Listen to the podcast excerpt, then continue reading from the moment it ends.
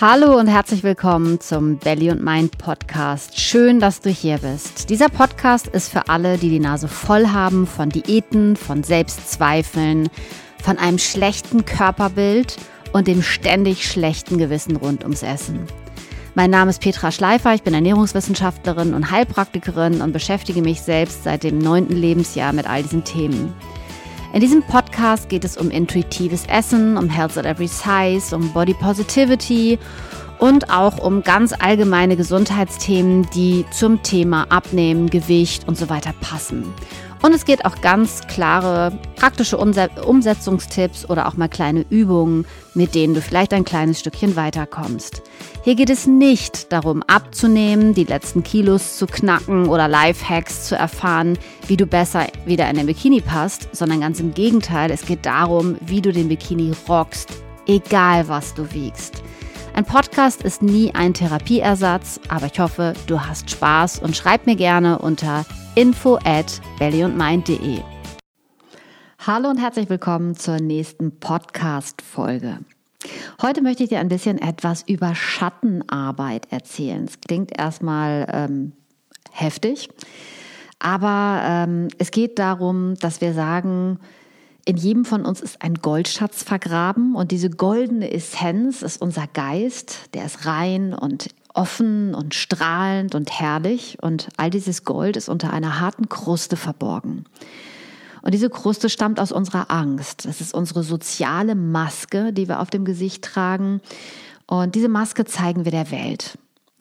Und wenn wir unsere Schatten ans Licht bringen, dann wird unsere Maske sichtbar. Wir müssen diese Maske mit Liebe und mit Mitgefühl anschauen, um zu verstehen, was sich dahinter verbirgt. Und das nennt man Schattenarbeit. Wenn du etwas darüber lesen willst, ähm, kauf dir zum Beispiel das Buch Schattenarbeit von Debbie Ford, was ich sehr empfehlen kann. Und das, was ich dir heute erzähle, kommt eben auch aus der Schattenarbeit von Debbie Ford. Und wie gesagt, da geht es so darum, jeder von uns kennt das, ja. Er hat so ein Engelchen und Teufelchen. Er hat so eine Seite, ähm, die er toll findet und auch eine Seite, die er versteckt, für die er sich schämt, ähm, die er am liebsten gar nicht angucken möchte. Und genau darin, diese Seite sich anzuschauen, liegt so unfassbar viel Entwicklung und eben das Gold verborgen. Und dazu möchte ich dir eine Geschichte erzählen vom goldenen Buddha. Ein Kloster in Thailand zog an einen neuen Ort und eine Gruppe von Mönchen hatte die Aufgabe, die riesige Buddha-Statue aus Ton dorthin zu transportieren. Und mitten im Umzug fiel einem der Mönche ein, dass es einen Sprung in der Statue gibt. Und aus Sorge, dass sie den Buddha noch mehr beschädigen könnten, entschlossen sich die Mönche, einen Tag lang zu warten. Und als die Nacht hereingebrochen war, ging einer der Mönche, um nach der gewaltigen Statue zu schauen und leuchtete mit der Taschenlampe auf den ganzen Buddha. Und als er den Sprung sah, bemerkte er eine Reflexion. Und getrieben von Neugier holte der Mönch Hammer und Meißel und stug Stück für Stück von dem tönernden Buddha ab. Und der Buddha begann mehr und mehr zu strahlen. Und nach stundenlanger Arbeit schaute der Mönch auf und sah zu seinem Erstaunen, dass er vor einem riesigen Buddha aus reinem Gold stand. Und viele Historiker glauben, dass diese Buddha-Statue in früheren Jahrhunderten von thailändischen Mönchen vor einem Angriff der burmesischen Armee mit einer Tonschicht bedeckt worden war. Sie wollten somit verhindern, ähm, dass sie gestohlen wurde. Und bei einem Angriff wurden dann alle Mönche getötet, sodass der große Schatz erst 1957 bei diesem Umzug eben tatsächlich entdeckt wurde. So wie den Buddha zu schützen, um die äußere Schale vor der Welt zu bewahren. Ja, unser wirklicher Schatz ist genau wie bei dem Buddha im Inneren verborgen. Wir Menschen verstecken unser inneres Gold unbewusst unter einer Kruste. Um unser Gold zu entdecken, müssen wir den Mut haben, diese äußere Schale abzuschlagen, Stück für Stück. Und das, was wichtig ist, wenn wir diese äußere Schale abschlagen, ist, dass wir wirklich mit Mitgefühl auf uns selbst gucken, dass wir nicht ähm, jetzt über uns urteilen und denken, oh, was für eine Maske aus Egoismus und Selbstsucht habe ich mir da aufgesetzt, sondern dass wir sehen, woher kommt das? Was ist das, was uns dazu gebracht hat? Gibt es vielleicht auch etwas Positives an dem, was wir uns angeeignet haben? Und Vielleicht glaubst du, wie dieser Buddha oder wie die Mönche, die den Buddha aus der Schale befreit haben, ah, ich hasse diese Schale. Ja, oder vielleicht glaubst du, ähm, dass die Schale ähm, den Buddha davor bewahrt hat, entdeckt zu werden und geklaut zu werden. Diese äußere Schale ist einfach das, was wir, wo wir uns, wo wir den Rücken zur Welt gekehrt haben. Ja, und diese Schale versteckt Charakterzüge, die wir eben Schatten nennen. Und dieser Schatten ist so gut verkleidet, dass wir der Welt oft ein Gesicht zeigen, was das genaue Gegenteil von dem ist, was wir wirklich in uns fühlen. Und wenn du das auf die Diätmentalität überträgst, dann kannst du dich vielleicht erinnern, wie streng du mit dir selbst warst, wie diszipliniert du mit dir selbst gewesen bist, wie hart du zu dir selbst gewesen bist, um ein paar Kilos zu verlieren. Und wie sehr du gedacht hast, wenn du schlecht über dich denkst und wenn du schlecht über andere denkst, die genau wie du ein paar Kilos in Tüdelchen verlieren sollten oder wollten, dass du dann die Motivation daraus findest, ähm, ja, weniger zu essen und mehr Sport zu machen, weil das so deine alten Beliefs sind, dass das das ist, was wirklich aufs Gewicht wirkt, was es übrigens nicht ist.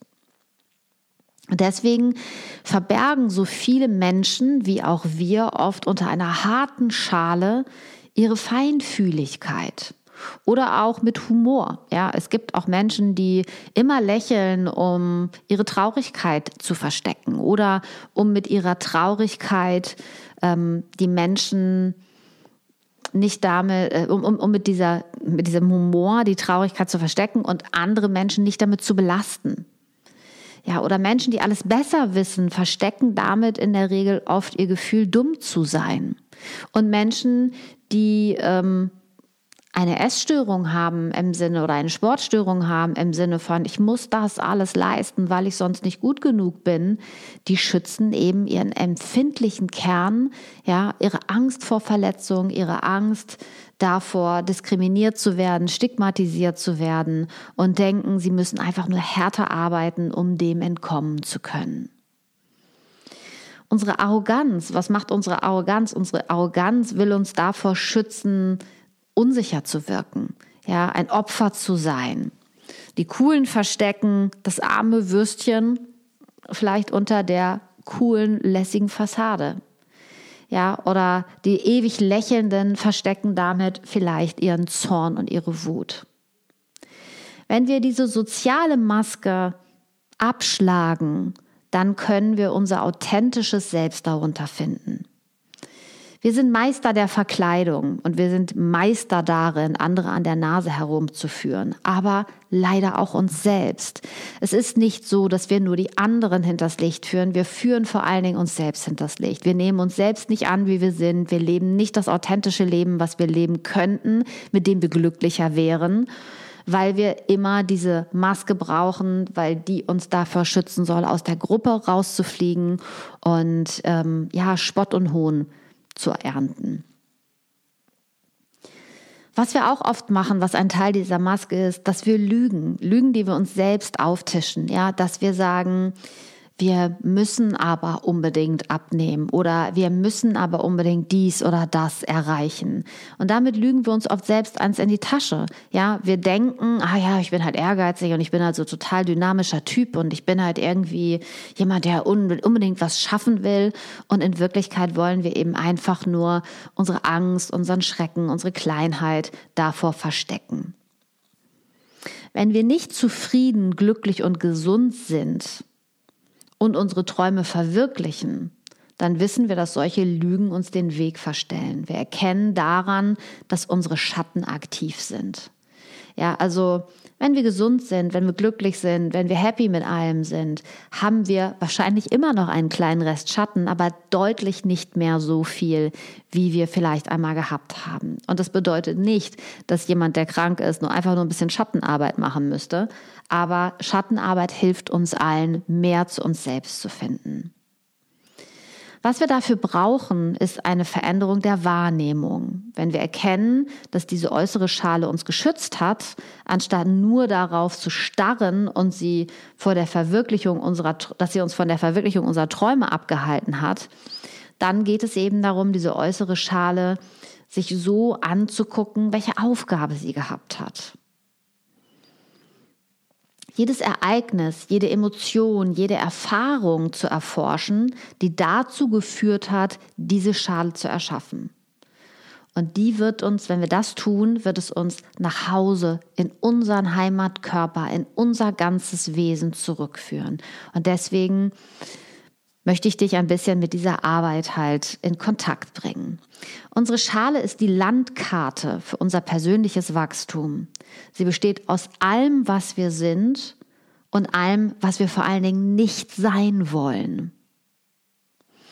Und so schmerzhaft die Vergangenheit oder die Gegenwart auch sein mag, wenn wir uns jetzt ehrlich anschauen und von der Information Gebrauch machen, die in dieser äußeren Schale steckt, wird es gleichzeitig trotzdem eine Reise zu uns selbst und auch ein kleines Stück weit in unsere eigene Erleuchtung führen.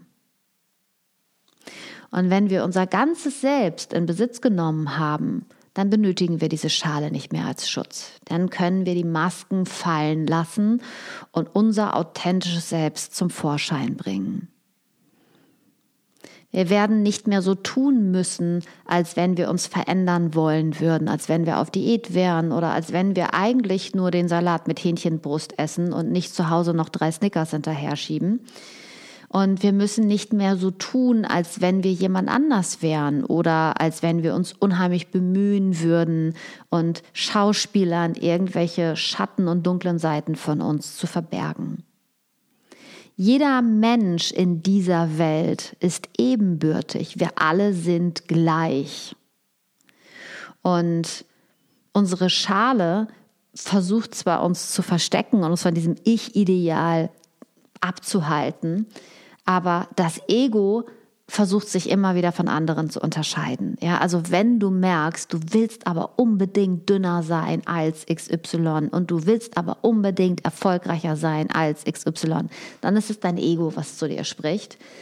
Und es ist natürlich okay, ein Ego zu haben. Wir alle haben ein Ego, aber das ist nicht wirklich unser Selbst, ja, sondern das ist ein Schutz, der uns mit Angst immer wieder davor schützen will, Dinge zu tun, die nicht unbedingt gesellschaftskonform sind. Wenn die Einheit zwischen Geist und Selbst hergestellt ist, dann werden wir eben eins mit uns selbst sein, aber auch eins mit der Welt sein. Und die meisten Menschen kommen nicht sehr weit mit der Erkenntnis ihres Schattens, weil sie nicht bereit sind, ehrlich zu sich selbst zu sein. Denn das Ego will die Kontrolle nicht aufgeben. Und das ist auch einer der Gründe, warum viele Menschen es so schwer haben, obwohl sie merken, dass Diäten ihnen schaden, obwohl sie merken, dass sie immer dicker und dicker werden nach Diäten. Es ist einfach wahnsinnig schwierig, dem Ego die Kontrolle zu entziehen, ja, und zu sagen, okay, ich verlasse mich jetzt auf mein Inneres, ich verlasse mich jetzt auf mein authentisches Selbst, auf meine wirkliche Intuition und gebe diesen Kontrollmechanismus durch Strafen, durch Zählen, durch richtig und falsch auf und lass meinen Körper wieder zu mir sprechen. Wenn wir alle Aspekte von uns nehmen, das Gute und das Schlechte, dann fürchtet das Ego um seine Macht. Ja, also wenn wir auf einmal das Essen nicht mehr in gut und schlecht einteilen, wenn wir nicht mehr in faul oder sportlich einteilen, wenn wir nicht mehr in gesund oder ungesund einteilen, dann nehmen wir dem Ego seine Macht. Und das Ego will seine Macht nicht verlieren. Genauso wenig wie die Industrie ihre Macht verlieren will, so wenig will auch unser Ego die Kontrolle und die Macht verlieren. Und deswegen ähm, ist es wichtig, sich damit auseinanderzusetzen. Das tibetische Buch von Leben und Sterben enthält einen großartigen Satz von Rinpoche. Frag mich, ob das so ausgesprochen wird. I don't know.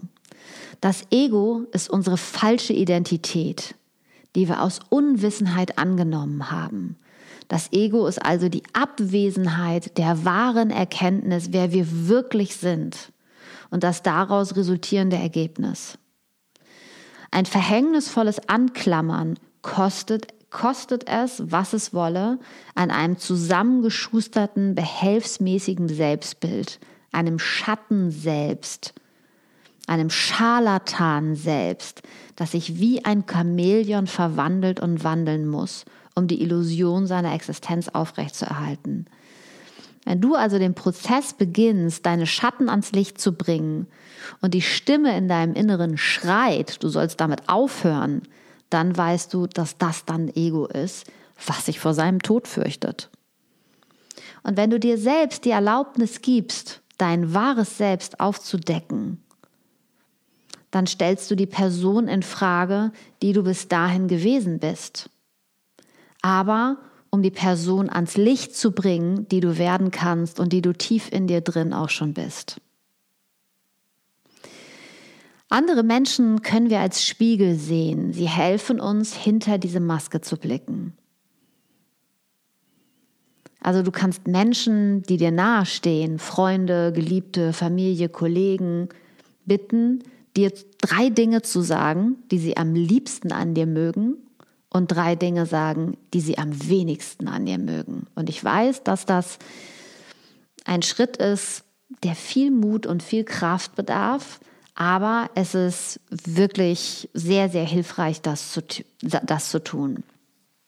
Es ist wichtig, dass du deinen Gesprächspartner, also denjenigen, den du fragst, wissen lässt, dass er wirklich ehrlich sein darf. Ja, und dass du dir auch wünschst, dass er wirklich ehrlich sein darf. Aber es ist natürlich auch wichtig, dass du für dich ne, das nicht wie ein Messer durch dich durchgehen lässt, sondern dass du einfach nur weißt, dass es auch nur eine Meinung, ein Bild aus einer anderen Person, der auch seine Schatten hat. Ja, das ist jetzt nicht die Wahrheit, das ist jetzt nicht ähm, etwas, was genau so ist, wie sie es sagen. Ja, also wenn dir jemand sagt, du bist eine Bitch, dann bist du nicht unbedingt nur eine Bitch, sondern vielleicht sieht derjenige in dir Dinge, die er auch hat und die er ablehnt.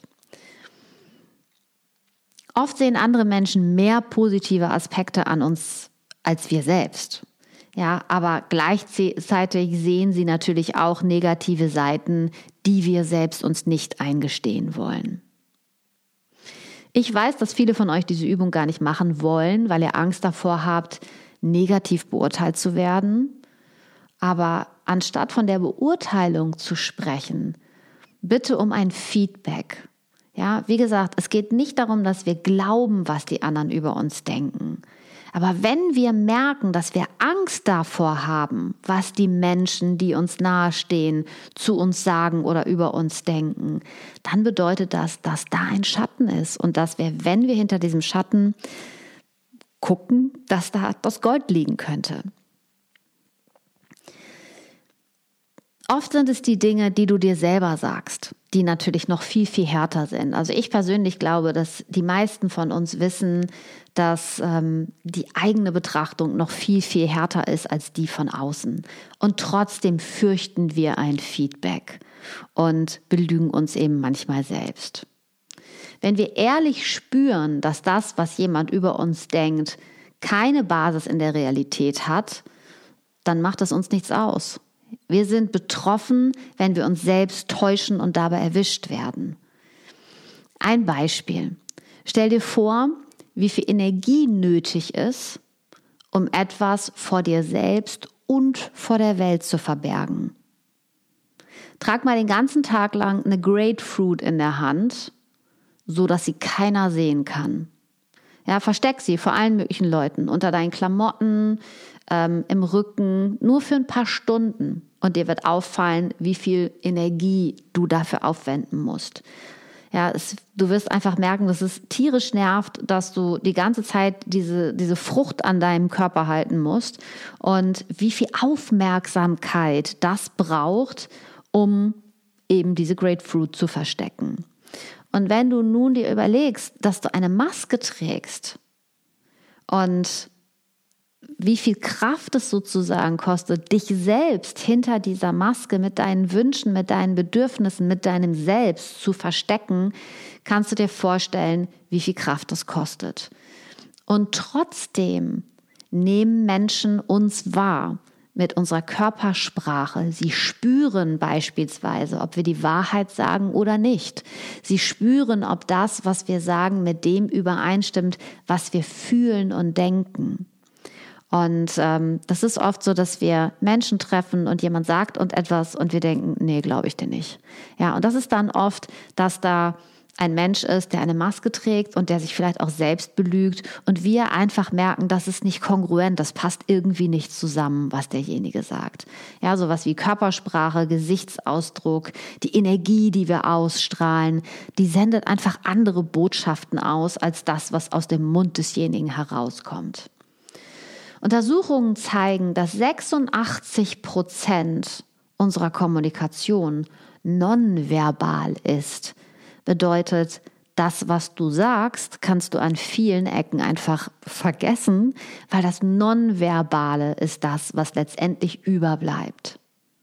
Das heißt, das, was wir vermitteln, ist das, ja, wie wir dabei gucken, wie wir dabei stehen, wie wir, wie wir sprechen, wie wir kommunizieren und was wir sozusagen in der Stille kommunizieren, welche Botschaft wir senden. Lächeln wir, sehen wir traurig dabei aus, sind wir gestresst, hibbeln wir rum, erzählen wir andauernd, wie toll unser Leben ist, aber haben ein ganz trauriges Gesicht dabei. Und ich glaube, dass wenn wir Menschen in, den, in die Augen schauen und gut hinfühlen, dass wir dann viel mehr wahrnehmen ähm, sowohl vom anderen als auch von uns selbst. Und ähm, dass wir uns dann verbinden können, sowohl mit dem eigenen Ich als auch mit dem Ich des anderen. Es gibt eine Möglichkeit, diese verborgenen Aspekte ans Licht zu bringen. Und die besteht darin, zum Beispiel diese Liste zu machen, ja, auch von Menschen, die du selbst bewunderst. Und von Menschen auch nochmal eine Liste machen von Dingen, die du an Menschen abst wirklich abstoßend findest und hast. Ja, stell dir einen Menschen vor, den du unglaublich großartig findest und schreib mal auf, welche Eigenschaften ähm, er hat, warum du ihn so bewunderst. Und dann schreibst du eine Liste, da sind Menschen, die du abgrundtief hast und ähm, oder verabscheust, wenn du hoffentlich niemanden hast und du dir nochmal anguckst, was es ist, was du so sehr an denen ablehnst. Oft empören wir uns, ja, oder ähm, fühlen uns ungerecht behandelt. Und schreib all das auf, denn darin kannst du deine Schatten erkennen. Denn die Qualitäten, die wir am meisten schätzen, ja, und die Qualitäten, die wir am meisten ablehnen, ähm, die bringen diese negativen Qualitäten eben auch zum Vorschein. Ne? Die positiven, da können wir uns oft einigermaßen mit identifizieren, ja, dass wir denken so, ah ja, das bewundere ich an dem so und entweder bedeutet das, okay, ich habe das Gefühl, ich habe selber nichts davon, dann ist es ein Schatten, oder wir haben das Gefühl, ah ja, so bemühe ich mich schon auch ganz schön zu sein, und ich möchte da eine kleine Übung mit dir machen. Ja, und ähm, eine kleine Übung im Sinne von, stell dir vor, in deiner Lokalzeitung würde ein Artikel über dich erscheinen. Und welche fünf Dinge würdest du auf gar keinen Fall von dir in der Zeitung lesen wollen? Schreib mal auf, was wäre das, wo du sagst, oh Gott, das ist das Schlimmste, was mir passieren konnte, dass diese fünf Dinge über mich in der Zeitung stehen? Und ähm, wenn du dir diese Dinge anguckst, dann wirst du sehen, wo deine Schatten liegen. Und dann schreib nochmal fünf Dinge auf, die man über dich sagen könnte, ohne dass sie dir etwas ausmachen, wo du aber weißt, dass es anderen etwas ausmachen könnte. Und jetzt frag dich, sind die ersten fünf Dinge wahr oder sind die zweiten fünf Dinge wahr oder unwahr? Oder hast du mit Hilfe deiner Familie und Freunde entschieden, dass die ersten fünf Dinge unakzeptabel sind und deswegen willst du nicht, dass man sie über dich sagt? Oder sind die zweiten fünf Dinge einfach so, dass du sie nicht annehmen kannst? Wenn wir aufdecken, was hinter diesen Worten steckt, dann haben wir die abgespaltenen Anteile wieder zu uns zurückgeholt. Versuche herauszufinden, wann du dieses Urteil über dich oder andere getroffen hast, von dem, wem du sie übernommen hast. Waren es deine Eltern? War es ein anderes Familienmitglied? War es ein Lehrer vielleicht? Jemand aus der Kirche?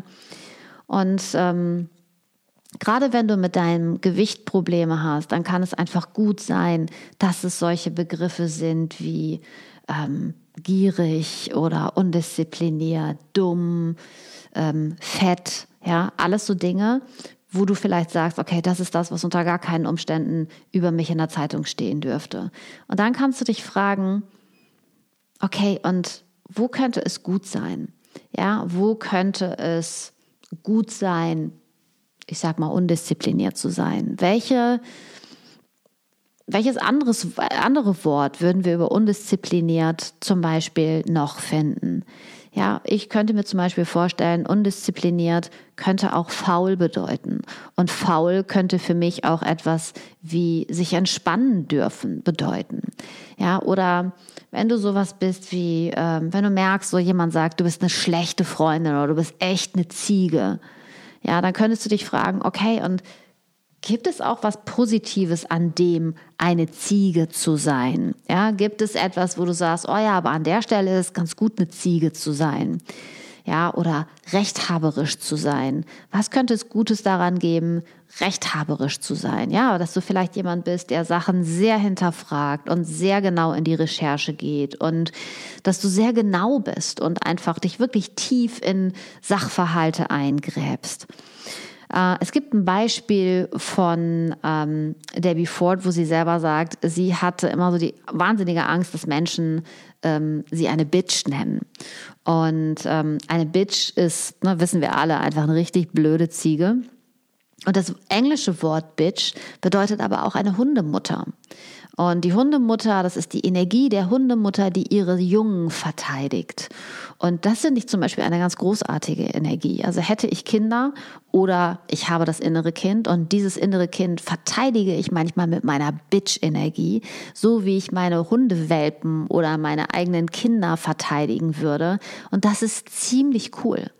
Ja, das ist ziemlich cool, wenn wir diese negativen Dinge ins Positive verwandeln können. Wenn wir merken, wir fühlen uns fett, dann zu gucken, okay, woher kommt das? Das ist die Bewertung aus der Gesellschaft und ist das wirklich etwas Schlimmes? Nein, es ist einfach nur eine Beschreibung. Es kann genauso gut der Fettrand am Fleisch sein oder einfach ein paar Kilos, die uns schützen, äh, uns die Knochen zu brechen. Oder Fett ist die Umgebungsform jeder Organe.